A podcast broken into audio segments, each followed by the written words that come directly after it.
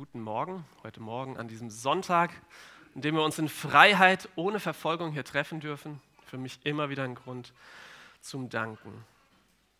Daniel, Hammertyp, ja. klasse Kerl, treue Socke, keine Angst, ist frisch gewaschen. Ähm, ja, wenn ihr euch zurückerinnert an die letzten fünf Sonntage, dann denkt ihr vielleicht auch so über Daniel, so wie ich. Daniel, der seine Karriere für seine Prinzipien riskiert. Daniel, der Träume deuten kann und dadurch zu hohen äh, politischen Ämtern kommt. Daniel, der in die Zukunft blicken kann. Daniel, dessen Freunde Gott treu sind und den Feuerofen überleben.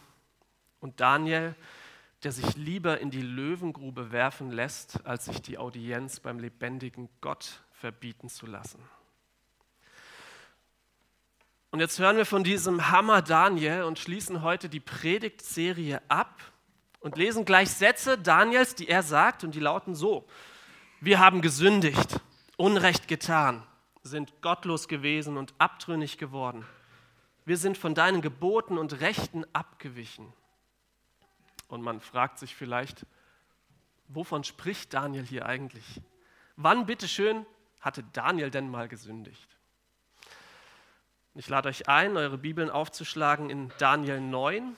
Wir werden ähm, einen Abschnitt von Vers 1 bis 19 lesen. Und jetzt am Anfang lesen wir die Verse 1 bis 3. Im ersten Jahr des Darius, des Sohnes Ahasveros, von medischer Abstammung, der zum König über das Reich der Chaldäer gemacht worden war, im ersten Jahr seiner Regierung achtete ich, Daniel, in den Schriften auf die Zahl der Jahre, von der das Wort des Herrn an den Propheten Jeremia ergangen war, dass die Verwüstung Jerusalems in 70 Jahren vollendet sein sollte. Und ich wandte mein Angesicht zu Gott, dem Herrn, um ihn zu suchen mit Gebet und Flehen, mit Fasten im Sacktuch und in der Asche. Ich habe meinen ersten Punkt überschrieben mit Tu, was du liest. Wie wir es auch eben gehört haben aus dem Jakobusbrief. Seid Täter des Wortes. Wir befinden uns also im ersten Jahr des Darius. Und das bedeutet, dass wir jetzt gerade einen Umbruch von einem Weltreich zum nächsten hinter uns haben. In den letzten Wochen haben wir in den Predigten mehrmals gehört, dass Daniel während seiner Lebenszeit allein drei Weltreiche mitbekam, während er mit seinem Volk Israel im Exil war. Zuerst die Assyrer, dann die Babylonier und jetzt das persische Reich. Hier ist Babylon noch vorhanden. Das persische Reich, das breitet sich drumherum schon aus. Und der erste Perserkönig war Kyros. Und er hatte dann im Jahr 539 vor Christus den letzten babylonischen König Belsazar getötet und somit das babylonische Reich mit einem Schlag eingenommen. Das kann man in Kapitel 5 nachlesen. Und Darius, von dem wir hier jetzt lesen, war also nicht der persische Großkönig, sondern er war ein Unterkönig unter Kyros. Und er hatte für sein großes Reich mehrere solcher Unterkönige eingesetzt. Und Darius war somit eingesetzt von Kyros über das vormalige ähm, babylonische Reich, über dieses Gebiet dort. Und bei diesem Darius handelt es sich um den gleichen Darius, der auch Daniel in die Löwengrube werfen ließ. Von Kyros, also dem Großkönig, ist auch in der Bibel im Buch Esra die Rede. Und dort heißt es, dass er der Perserkönig ist, der in seinem ersten Regierungsjahr nach der Einnahme Babylons den Juden erlaubte, Jerusalem und den Tempel wieder aufzubauen, sprich aus dem Exil zurückzukehren die Erfüllung oder Vollendung dieser 70 Jahre, von denen im Buch Jeremia die Rede ist, also das, was Daniel jetzt gerade gelesen hat, die steht jetzt also unmittelbar bevor. Und im Jeremia-Buch ist an zwei Stellen die Rede von diesen 70 Jahren Einmal in Jeremia 25 und einmal in Jeremia 29. Und Daniel hat sicher beide diese Stellen gelesen und geforscht, was es mit den 70 Jahren auf sich hatte. Und ich möchte mal ähm, für heute aus Jeremia 29 die Verse 10 bis 12 vorlesen. Also das, ist das, was Daniel hier in diesem Kapitel gelesen hat, auch damals schon. Dort heißt es, denn so spricht der Herr, wenn für Babel 70 Jahre voll sind, so will ich euch heimsuchen und will mein gnädiges Wort an euch erfüllen, dass ich euch wieder an diesen Ort, also nach Jerusalem, bringe. Denn ich weiß wohl, was ich für Gedanken über euch habe, spricht der Herr. Gedanken des Friedens und nicht des Leides, dass ich euch gebe, das Ende, das ihr wartet. Und ihr werdet mich anrufen und hingehen und mich bitten, und ich will euch erhören. Wir sagen das oft, ja, Gott, Gott redet durch sein Wort. Das ist, denke ich, würden wahrscheinlich die meisten von uns zustimmen. Gott redet durch sein Wort, die Bibel. Aber für uns ist es trotzdem, habe ich das Gefühl, manchmal so ein bisschen fremd. Redet Gott wirklich durch sein Wort? Ich lese manchmal was und denke ich mir, ja, was, was soll ich jetzt damit? Wenn Gott redet, dann muss es mich doch irgendwie treffen. Aber hier redet Gott ganz konkret zu Daniel durch Jeremia. Hey Daniel, sagt er sinngemäß, Daniel, nach 70 Jahren werde ich mein Volk wieder aus dem Exil zurückholen. Jetzt rechne mal nach. Merkst was? Merkst was? 70 Jahre. Sie sind fast um. Und ihr werdet mich darum bitten. Hm. Und wisst ihr, was ich so herrlich finde? Daniel fackelt nicht lange. Er tut das. Er merkt, die 70 Jahre sind fast um und was noch fehlt, ist, dass wir Gott darum bitten, dass er seine Verheißung erfüllt. Und Daniel macht das einfach. Er lässt sich von Gott ansprechen durch sein Wort und gehorcht ihm. Und ich habe das Gefühl, dass wir da oftmals so ein bisschen träge sind, was das angeht. Ich spreche jetzt von mir, wenn ich sage, dass ähm, das Gebot, das Jesus uns gegeben hat, geht hin in alle Welt und mache zu Völkern. Habe ich schon oft gelesen. Äh, geht hin in alle Welt und machen zu Jüngern alle Völker. Entschuldigung. Habe ich schon oft gelesen. Aber wie oft habe ich es dann auch einfach gemacht? Hm. Daniel setzt sich also jetzt in Asche und kleidet sich in einen Sack und er fastet und das zeigt, dass es ihm wirklich ernst und er demütigt sich unter Gott und fängt an zu beten.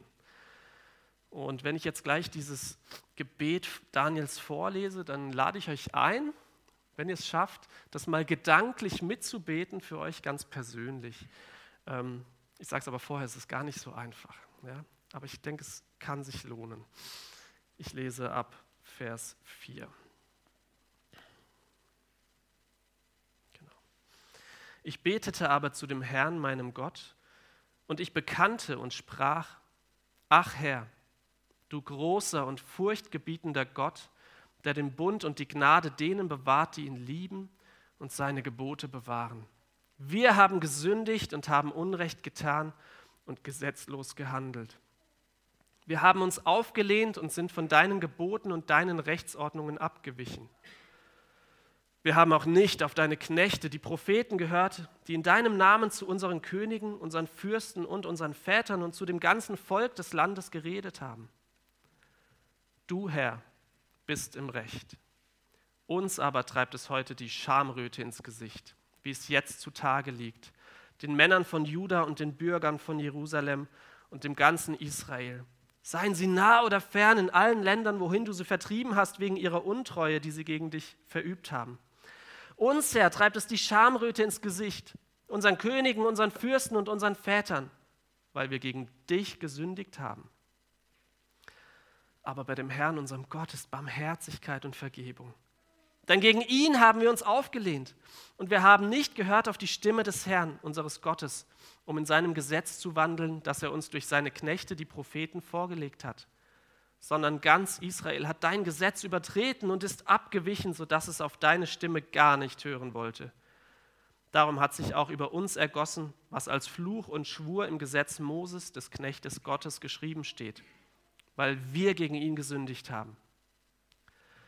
Und so hat er seine Worte ausgeführt, die er gegen uns und unsere Herrscher, die über uns regierten, ausgesprochen hat, dass er großes Unheil über uns bringen wolle, wie es unter dem ganzen Himmel noch nirgends vorgekommen und wie es nun wirklich an Jerusalem geschehen ist.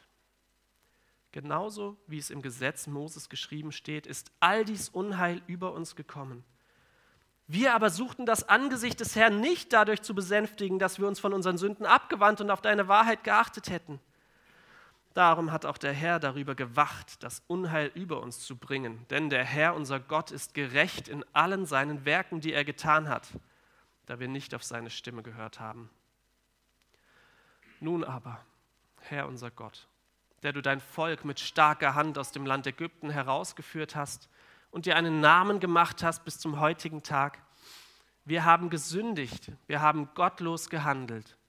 O Herr, lass doch um all deiner Gerechtigkeit willen deinen Zorn und Grimm sich abwenden von deiner Stadt Jerusalem, von deinem heiligen Berg. Denn wegen unserer Sünden und der Missetaten unserer Väter ist Jerusalem und dein Volk allen seinen Nachbarn zum Gespött geworden. So höre nun unser Gott auf das Gebet deines Knechtes und auf sein Flehen und lass dein Angesicht leuchten über dein verwüstetes Heiligtum, um des Herrn willen Neige dein Ohr, mein Gott, und höre. Tue deine Augen auf und sieh unsere Verwüstung und die Stadt, die nach deinem Namen genannt ist.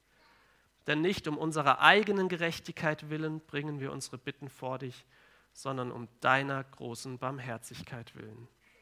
Herr, höre, Herr, vergib, Herr, achte darauf und handle und zögere nicht um deiner selbst willen, mein Gott. Denn nach deinem Namen ist deine Stadt und dein Volk genannt. Amen. Sagte Daniel, ich noch nicht. Mein nächster Punkt heißt die Sünde meines Volkes. Daniels Gebet beginnt mit einer Klarstellung, Vers 4. Ach Herr, du großer und furchtgebietender Gott, der den Bund und die Gnade denen bewahrt, die ihn lieben und seine Gebote bewahren. Gott ist groß das singen wir immer mal wieder, ja? so in Liedern hier, Gott, du bist groß, du bist größer, höher. Aber Gott, du bist furchtgebietend, kommt nicht so oft in unseren Liedern vor. Ich glaube, dass uns ähm, ja, dieser Gedanke manchmal so ein bisschen verloren gegangen ist, dass Gott furchtgebietend ist. Und dass uns auch die Konsequenz dessen oftmals nicht bewusst ist. Wenn Gott nämlich furchtgebietend ist und seine Gnade denen bewahrt, die ihn lieben und seine Gebote halten, bedeutet das auch, dass er in seiner Heiligkeit den vertilgt, der das nicht tut. Die müssen sich ja letztlich wirklich fürchten. Und es ist eine ziemlich erschreckende Erkenntnis. Und ich finde es spannend, dass Daniel das hier gleich mal voranstellt. Ähm, er erkennt an, Gott ist furchtgebietend und wir haben allen Grund, uns zu fürchten. Und Daniel zieht dann aber auch die Konsequenzen, denn er tut Buße und bittet Gott um Vergebung für alles, wo er äh, oder das Volk nicht dem Standard Gottes gerecht wurde.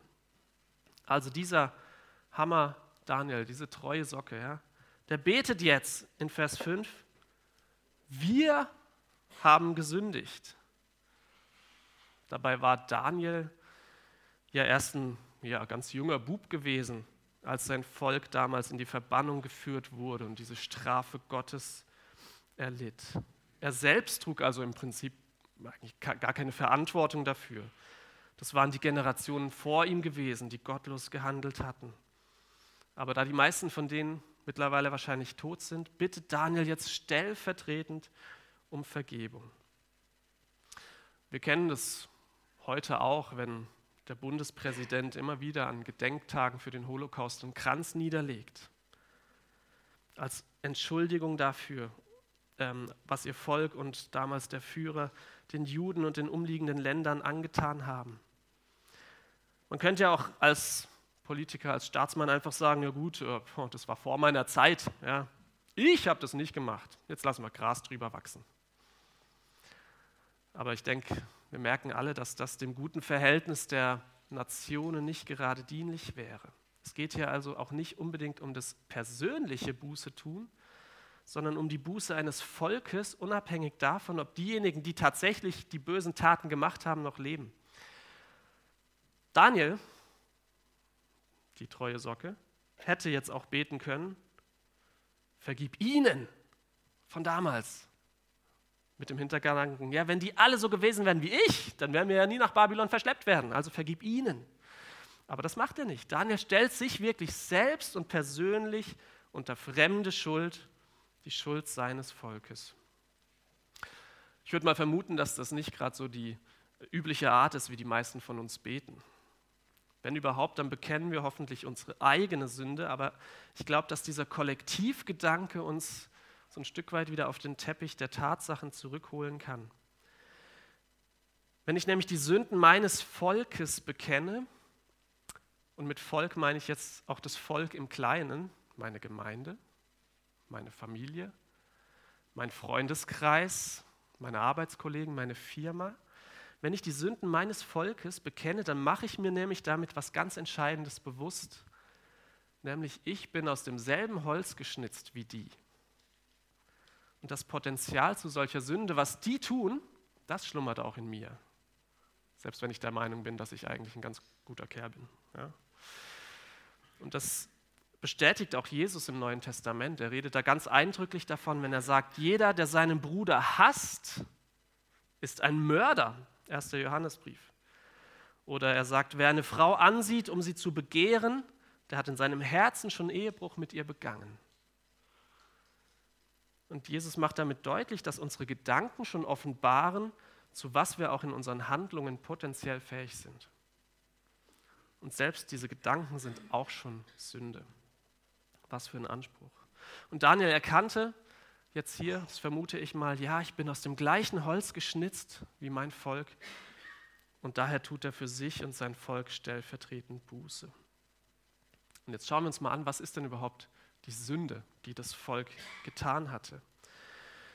Vers 5 bis 7, das erste ist, wir sind von deinen Geboten abgewichen. Das zweite, wir haben nicht auf die Propheten gehört, durch die Gott geredet hatte. Und das dritte ist Untreue gegenüber Gott. Und diese drei Sünden sind, wenn man es mal überlegt, eine ganz logische Abfolge. Erstens, ich halte mich nicht an Gottes Gebote, okay? Tun die wenigsten von uns, würde ich mal behaupten. Das zweite ist dann aber, Gott warnt mich durch die Propheten und durch die Bibel vor den Konsequenzen meiner Sünde. Und wenn ich da auch nicht drauf höre, anstatt Buße zu tun, werde ich Gott also untreu, indem ich dann halt anderen Göttern nachlaufe, die nicht so ein Problem mit meiner Sünde haben. Und das letzte Element ist übrigens der Bruch des ersten Gebotes. Ich bin der Herr, dein Gott. Du sollst keine anderen Götter neben mir haben und sollst dir kein Bild von Gott machen. Das ist Untreue. Weil die Israeliten, die machten sich Bilder, Götzenbilder tatsächlich, ja, geschnitzte Bilder. Ich glaube aber trotzdem, dass der Bruch dieses Gebotes, keine anderen Götter neben Gott zu haben und sich kein Bild zu machen, auch heute die größte Sünde ist in unserem Volk. Erstens, ich will machen dürfen, was ich will. Ja, das geht uns ja auch so. Zweitens, ich lasse mich auch durch die Bibel nicht zurechtweisen. Und drittens, was mache ich dann? Ich mache mir einen Gott nach meinem Bilde, wie er mir genehm ist, wie ich ihn gerne hätte. Ähm, es kann konkret so aussehen, dass man halt die Existenz der Hölle verneint oder verneint, dass Gott auch straft. Das ist praktisch, weil dann habe ich ja keine Konsequenz zu befürchten. Und dann ist mein Gott irgendwann nur noch ein Gott der Annahme und Liebe. Aber heilig, zornig, strafend, furchtgebietend? Nein. Der Gedanke ist doch überholt. Das kommt doch aus dem Mittelalter, oder? Aber wenn ich mir so einen Gott mache, dann ist es ein Götze der existiert nicht. Und wer den anbetet, ist ein Götzendiener, genauso wie die Israeliten damals. Die Folge für Israel sehen wir in Vers 12. Gott lässt zu, dass sein Volk gefangen weggeführt wird. Und dann steht da, und so hat er seine Worte ausgeführt, die er gegen uns geredet hatte. Gott führt seine Worte aus, seine Warnungen. Und ähm, so hart es vielleicht hier klingt, kann es doch ein Hoffnungsfunke sein für uns. Gott steht zu seinem Wort, seinem Wort der Strafe, aber, Daniel hat ja gelesen, nach 70 Jahren will ich euch wieder zurückholen. Und wenn Gott zu seinem strafenden Wort steht, steht er auch zu seinem Wort der Erlösung. Daniel konnte sich sicher sein, auch das würde Gott halten. Es geht weiter. Das Volk hatte nicht nur gesündigt, sondern sie hatten es auch nicht nötig, Gott dafür um Vergebung zu bitten. Lesen wir dort. Und hier passt vielleicht der Spruch ganz gut, hinfallen ist menschlich, jeder von uns sündigt. Ich denke, das sollte uns allen klar sein. Liegen bleiben ist teuflisch, wieder aufstehen ist göttlich. sich aufrichten lassen von Gott und Buße tun. Und jetzt in Vers 14 lässt Gott eben das Unheil über die Israeliten kommen. Und wir lesen hier, er wacht darüber, das Unheil zu bringen. Er handelt also planvoll und bedacht. Er ist nicht einfach ein willkürlicher Tyrann, der mal reinschlägt ins Volk Israel, bam, und alle sind tot oder so. Nein, selbst im Gericht handelt Gott absichtsvoll und so, wie er es angekündigt hatte. Das ist Teil seiner Gerechtigkeit, von der hier immer wieder die Rede ist.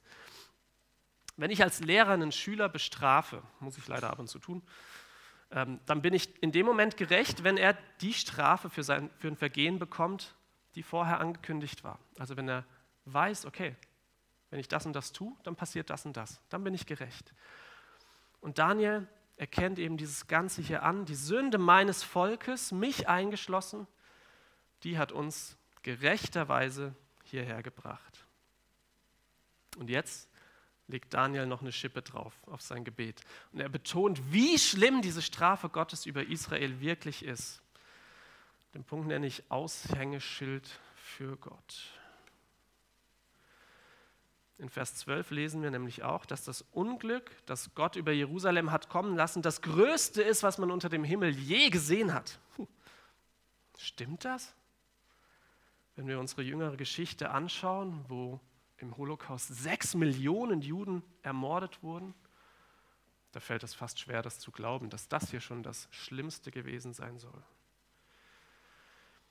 Aber wenn wir Vers 16 lesen im Vergleich, dann wird klar, warum die Verbannung Israels so schwer wiegt. Denn wegen unserer Sünden und der Missetaten unserer Väter ist Jerusalem und dein Volk allen seinen Nachbarn zum Gespött geworden. Und diese Feststellung steigert das Maß der Sünde des Volkes nochmal erheblich. Denn sie haben nicht nur sich selbst beschmutzt, sondern auch Jerusalem und damit die heilige Stätte Israels, den Tempel, also letztlich die Wohnung Gottes und ihn selbst, haben sie in den Dreck gezogen. Und die Folge ist, dass Gott aus seinem eigenen Haus ausgezogen ist. Stellt euch vor, wir müssten das eines Tages über unsere Gemeinde sagen. Mir läuft es da kalt den Rücken runter. Ja. Für mich eine furchtbare Vorstellung, Gott ist ausgezogen aus der AB-Gemeinde. Das will ich nicht erleben. Aber damals war es genau so gekommen. Gott ist ausgezogen aus Jerusalem.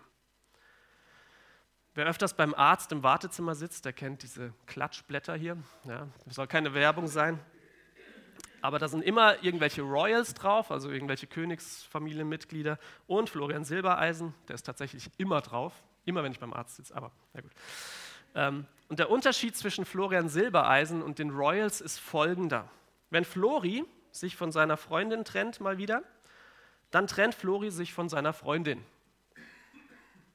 Wenn Prinz William, also der ist ja nicht drauf, das ist Harry, ich weiß, aber wenn Prinz William sich von seiner Kate trennen würde, was meint ihr, was da los wäre? Das wäre nicht nur seine persönliche Schlagzeile, sondern es würde der ganzen britischen Königsfamilie einen Knacks versetzen und sie in Verruf bringen. Die Familienehre stünde auf dem Spiel. Und Israels Abgötterei damals sorgte dafür, dass die umliegenden Völker Gott und damit auch Gottes Familie verspotteten. Und ich frage mich, wofür unsere, äh, wozu unsere Abgötterei heute führt. In Römer 2 schreibt Paulus, du rühmst dich des Gesetzes und verunehrst doch Gott durch Übertretung des Gesetzes? Denn der Name Gottes wird um euretwillen gelästert unter den Heiden, wie es geschrieben steht. Als Christ bin ich ein Aushängeschild für Gott. Die Frage ist, bin ich ein gutes oder bin ich ein schlechtes? Jede Sünde eines einzelnen Christen oder einer Gemeinde ist ein Grund für den Teufel, Gott zu verspotten. Und auch ein Grund für die Leute um uns herum. Und allein diese Tatsache sollte uns schon ein Ansporn sein, uns von Gott verändern zu lassen und Sünden anzupacken, die in unserem Leben grassieren. Das Interessante ist, dass die meisten Nichtchristen eine ziemlich akkurate Vorstellung davon haben, wie ein Christ leben sollte. Ich weiß nicht, ob euch das auch schon mal aufgefallen ist. Vor ein paar Jahren wurde ich im Unterricht von Schülern gefragt, ob meine Frau und ich mit Sex bis zur Hochzeit gewartet hätten. Ich hätte mich sowas niemals getraut. Aber ich war froh, dass ich es bejahen konnte, dass ich Zeugnis geben konnte.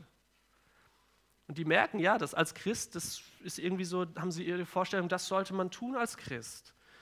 Aber es hat mich auch wieder ein Stück weit auf den Boden der Tatsachen geholt, weil ich gemerkt habe, wie genau wir beobachtet werden, wenn Leute um unseren Glauben wissen. Jeder Christ ist ein Aushängeschild für Gott. Wo sind wir ein Schlechtes? Ich denke, die Frage sollten wir uns stellen. Und Daniel biegt jetzt mit seinem Gebet auf die Zielgerade ein und Rettung naht. Und er, dieser Hammertyp, erkennt was ganz Wichtiges. Wenn Gott uns tatsächlich vergibt, dann tut er es nicht, weil ich so ein toller Hecht bin. Wenn Gott unser Unheil umkehrt, dann nicht, weil ich das verdient hätte. Nein, Daniel erkennt, wenn Gott vergibt, dann um seinetwillen. Allein dreimal hier in dem Abschnitt. Es geht ja, wie gesagt, auch um Gottes Ehre, die wiederhergestellt werden muss. In Vers 18 lesen wir dann den berühmten Vers, den Martin auch beim Abendmahl zitiert. Denn nicht um unserer eigenen Gerechtigkeit willen bringen wir unsere Bitten vor dich, sondern um deiner großen Barmherzigkeit willen. Und das hatte Daniel auch bei Jeremia schon gelesen. Dort stand es auch schon. Wenn für Babel 70 Jahre voll sind, so will ich euch heimsuchen und mein gnädiges Wort an euch erfüllen. Es sind die Gnade und die Barmherzigkeit Gottes, die dem Volk Israel Rettung verschaffen und nicht die eigene Leistung. Und genauso ist es auch nicht unsere Leistung, sondern die Gnade und Barmherzigkeit Gottes, wenn er uns aus der Gefangenschaft unserer Sünde befreit und uns in das himmlische Jerusalem führt, auf das wir als Christen warten. Ray Comfort ist ein amerikanischer Straßenmissionar und er geht mit seiner Kamera auf die Straßen und interviewt Menschen und erklärt ihnen das Evangelium, also die frohe Botschaft von Jesus. Und er fragt die Menschen am Anfang immer, ob sie an einen Gott glauben, an ein Leben nach dem Tod. Und ähm, genau, erstaunlich viele Menschen bejahen diese Fragen. Ja, da gibt es schon irgendeinen Gott oder irgend sowas, eine höhere Macht. Und das benutzt er dann als Sprungbrett, um mit den Menschen ins Gespräch zu kommen darüber, wie man denn dieses Leben nach dem Tod erlangen kann. Und die Frage, die er dann allen seinen Interviewpartnern stellt, ist, sind sie ein guter Mensch? Sind sie gut genug, um in dieses ewige Leben, um in den Himmel zu kommen? Wie würden wir antworten? Fast alle Menschen bejahen diese Frage. Ja, ich glaube, ich bin ein ziemlich guter Mensch verglichen mit anderen. Ich glaube, wenn ich vor der Himmelstür stehe, Gott wird mich auf jeden Fall reinlassen. Wenn du auch so denkst, dann überleg mal kurz, warum selbst so eine treue Socke wie Daniel ein seitenlanges Bußgebet spricht. Wenn selbst er das nötig hatte. Und wenn dich das nicht überzeugt, dann vergleich dich mit Gott, dem großen, furchtgebietenden Gott, in dessen Nähe keine Sünde und kein Sünder übrigens auch bestehen kann. Dem Gott, der auch die geheimsten Gedanken sieht, die unser Potenzial zur Sünde offenbaren. Und um es mal ganz deutlich zu sagen, alle Mörder und Unzüchtigen und Zauberer und Götzendiener und alle Lügner, ihr Teil wird in dem See sein, der von Feuer und Schwefel brennt. Wisst ihr denn nicht, dass Ungerechte das Reich Gottes nicht erben werden? Irrt euch nicht, weder Unzüchtige noch Götzendiener, weder Ehebrecher noch Weichlinge noch Knabenschänder, weder Diebe noch Habsüchtige noch Trunkenbolde noch Lästerer noch Räuber werden das Reich Gottes erben. Nicht meine Worte, das sind die Worte Gottes in der Bibel. Und ich finde mich in diesen Dingen definitiv wieder. Ich bin ein Lügner. Ich bin ein Lügner. Vielleicht noch viel schlimmere Sachen als das. Und wie ich bereits gesagt habe, Gott wird das auch ausführen, was er hier sagt. Sind sie gut genug, um in den Himmel zu kommen? Das kann keiner von sich behaupten. Das sind schlechte Nachrichten. Aber, aber, Gott, der reich ist an Barmherzigkeit, hat in seiner großen Liebe, mit der er uns geliebt hat, auch uns, die wir tot waren in den Sünden, mit Christus lebendig gemacht. Denn aus Gnade seid ihr gerettet durch den Glauben und das nicht aus euch. Gottes Gabe ist es, nicht aus Werken, damit sich nicht jemand rühme. Und das wusste auch Daniel schon. Nur die Barmherzigkeit Gottes konnte das Volk retten. Und das gilt für uns heute auch. Als Gott Mensch wurde, Jesus von Nazareth und an unserer Stelle die Todesstrafe für unsere Sünden erlitt, da zeigte sich die Barmherzigkeit Gottes in ihrer ganzen Pracht. Und man sieht hier, dass Daniel, der stellvertretend für sein Volk betet, eine Vorschau schon ist, er selbst auf Jesus Christus, der sich buchstäblich unter die Schuld seines Volkes stellte, zu dem auch wir heute gehören, nämlich als er am Kreuz für die Sünden der ganzen Welt starb. Nochmal, vertraue dein ewiges Leben nicht dir selbst an und deiner Güte. Deine Hammerhaftigkeit wird irgendwann verrosten. Ja, man sieht es hier auch schon. Vertraue dein ewiges Leben Jesus an. Tu Buße im Gebet wie Daniel, bekenne deine Sünden, kehr um von deinen Götzen zum allein wahren Gott, wie er sich in seinem Wort offenbart, und er wird dich erhören. Vers 18. Er ist ein Gott, der hört und sieht und kein toter Götze. Und dann wird aus der schlechten Nachricht die beste Nachricht der Welt. Ich möchte euch herausfordern, diesem Bibeltext heute Taten folgen zu lassen in der nächsten Woche. Und drei Möglichkeiten, wie ihr das tun könnt. Sorry, muss sein. Erstens, tu, was du liest. Überlege dir beim Bibellesen in dieser Woche, was du, wie du tun kannst, was du gelesen hast. Ganz konkret. Und dann tu das auch. Ja? Zweitens, bete das Bußgebet Daniels nach, als wäre es deines. Angepasst auf dich und auf dein Volk, ja? Gemeinde, Familie, Freunde. Und drittens, frage dich, wo du ein schlechtes Aushängeschild für Gott bist momentan. Wo Sünden sind, die du mit Gott zusammen anpackst. Ich lasse es noch kurz hier stehen und möchte gerne mit uns beten zum Schluss. Vater im Himmel, wir haben gerade gelesen, dass du zu deinem Wort stehst, deinem Wort der Strafe über Sünde. Aber wir haben auch gelesen, dass du ein barmherziger Gott bist, der ja auch zu seinem Wort steht, uns zu erlösen von der Sünde, wenn wir auf dich vertrauen. Auf dein Blut, was du vergossen hast, Herr Jesus, am Kreuz. Und wir möchten dir bekennen heute Morgen, wo wir schuldig geworden sind an dir, wo wir deine Gebote nicht befolgt haben, wo wir gelogen haben, Ehebruch begangen haben, sei es im Herzen oder in echt, wo wir unseren Bruder, unsere Schwester gehasst haben und Neid ist und Missgunst und Geiz in unserem Leben. Und wir bekennen es dir und bitten dich um Vergebung und dass du uns erhörst, Herr, du bist ein Gott, der hört, dass du auf unsere Schmach siehst, durch, in die wir teilweise da reingeraten sind und dass du ja, uns hinausziehst aus dem Sumpf, in dem wir stecken. Ich schließe ab mit dem Vers 19 von Daniel. Herr, höre, Herr, vergib Herr, achte darauf und handle und zögere nicht um deiner selbst willen, mein Gott. Amen.